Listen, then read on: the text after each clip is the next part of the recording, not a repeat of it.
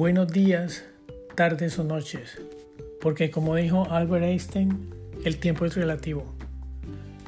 Ustedes estarán de acuerdo conmigo en que la vida representa retos y aventuras, y tenemos la obligación con la naturaleza de enfrentar los retos, aprender de los momentos y ser felices, porque estar vivos es un milagro de la naturaleza.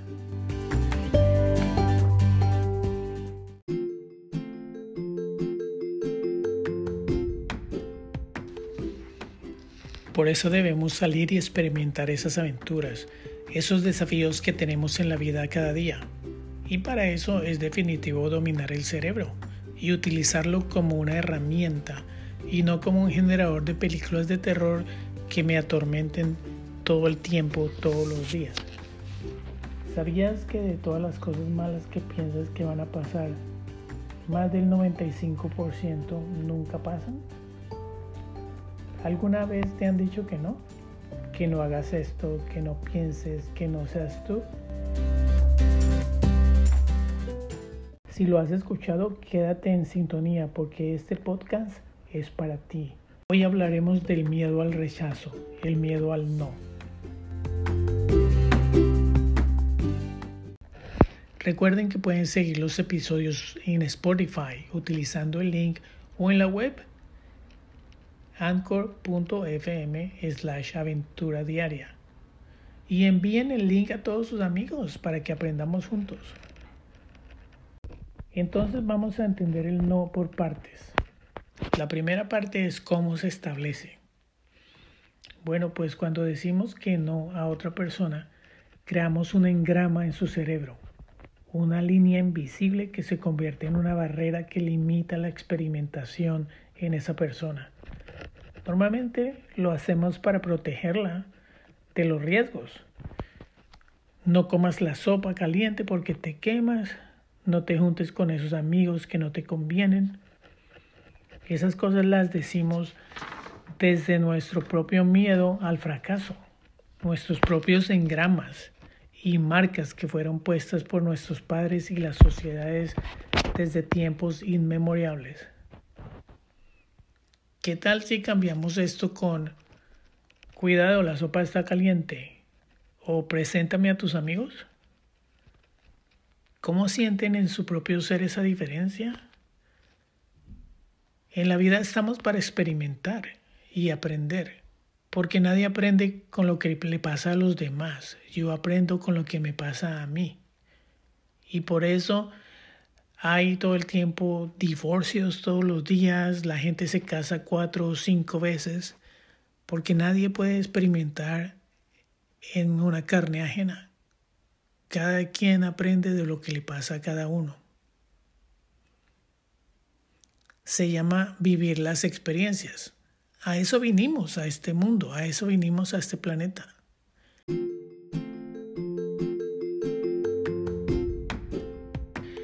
La segunda parte es cómo esos engramas nos afectan en nuestra vida diaria. Nuestros engramas caminan y viven con nosotros. Ellos no se van a tomar una ducha ni se apartan de nosotros.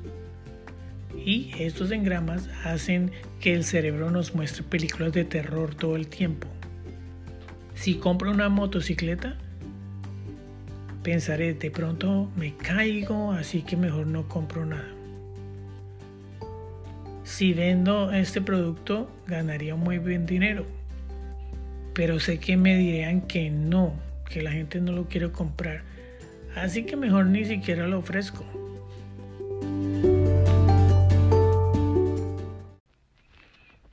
De esa forma el miedo a escuchar ese no se convierte en un terror para nosotros. La última parte es cómo enfrentar el rechazo y el no.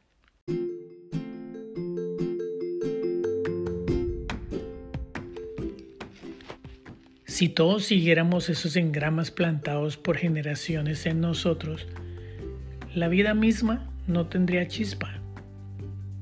Todo sería estable, pero sin felicidad.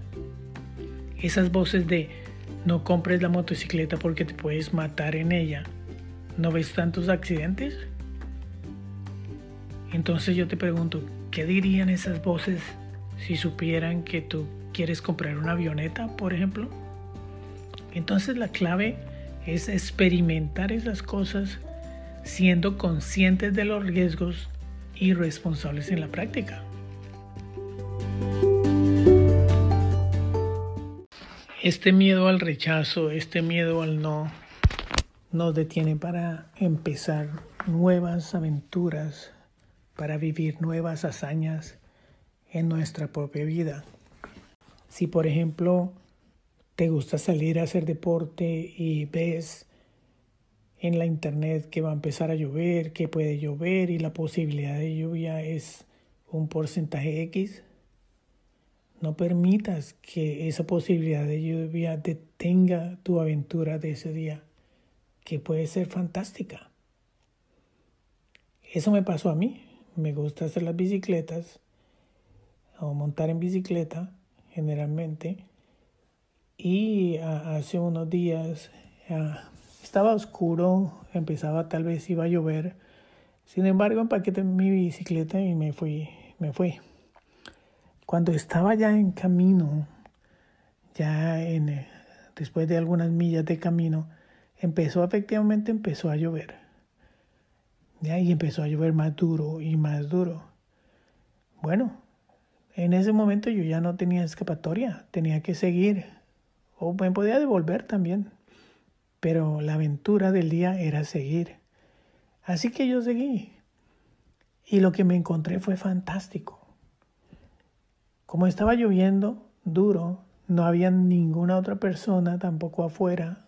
Era, yo era el único ser humano en la bicicleta alrededor. Vi muchas familias de venados muy cerca a mí que me estaban mirando. Y yo pensaba, ¿qué, qué me estarán queriendo decir? Entonces pensar en qué me querían decir esos venados me causó una sensación de mucha alegría. Después de seguir andando, andando,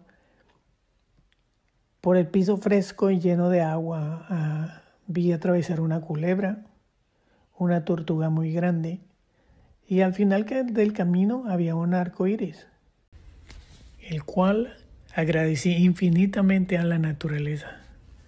Aunque estaba completamente mojado, estaba muy feliz. Así que volví a casa y tenía mi recuerdo de todas esas aventuras que viví. Pero sé conscientemente que esa posibilidad de lluvia me hubiera podido evitar todas esas experiencias grandiosas que tuve ese día. Para perder el miedo al rechazo o el miedo al no, hay que simplemente aprender a vivir con él.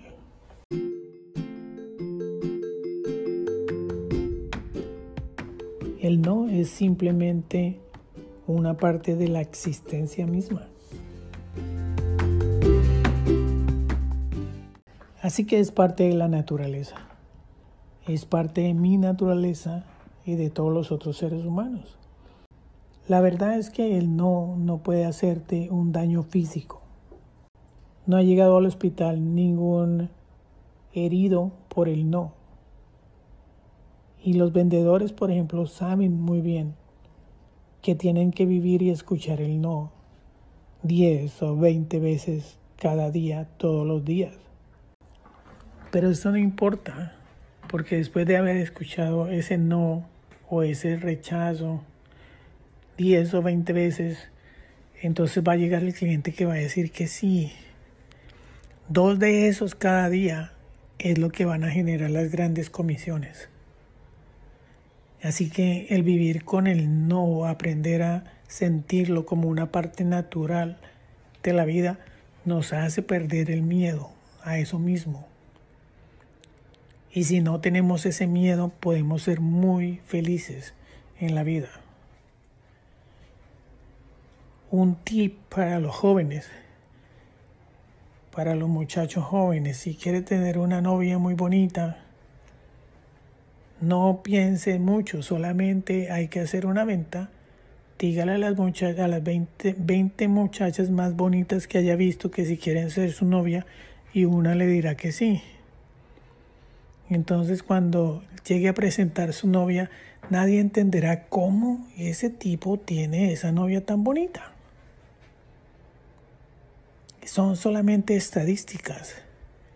Se puede hacer y se puede aplicar con cualquier cosa solamente si entendemos que el no es parte de la existencia y es normal.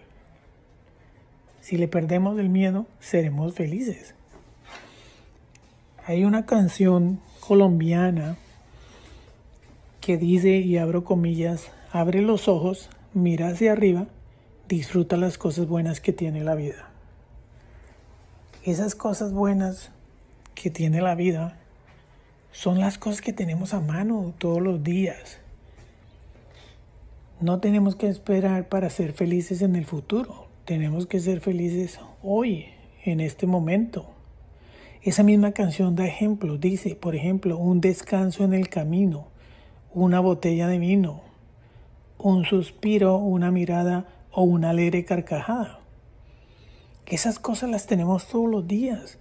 Una una cara en el espejo, un amigo, un buen consejo.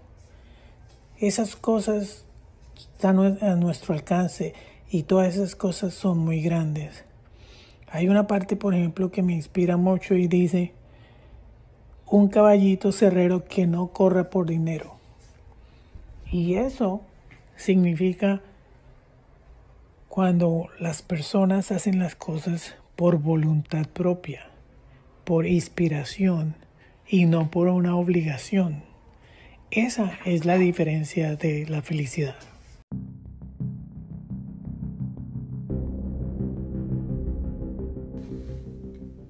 Entonces, desde el milagro de la naturaleza que representa estar vivos, desde el entendimiento del no y sus barreras y la elección que tenemos de ser felices hoy, en la musicalización, libreto, edición y narración, Fernando Aguilar.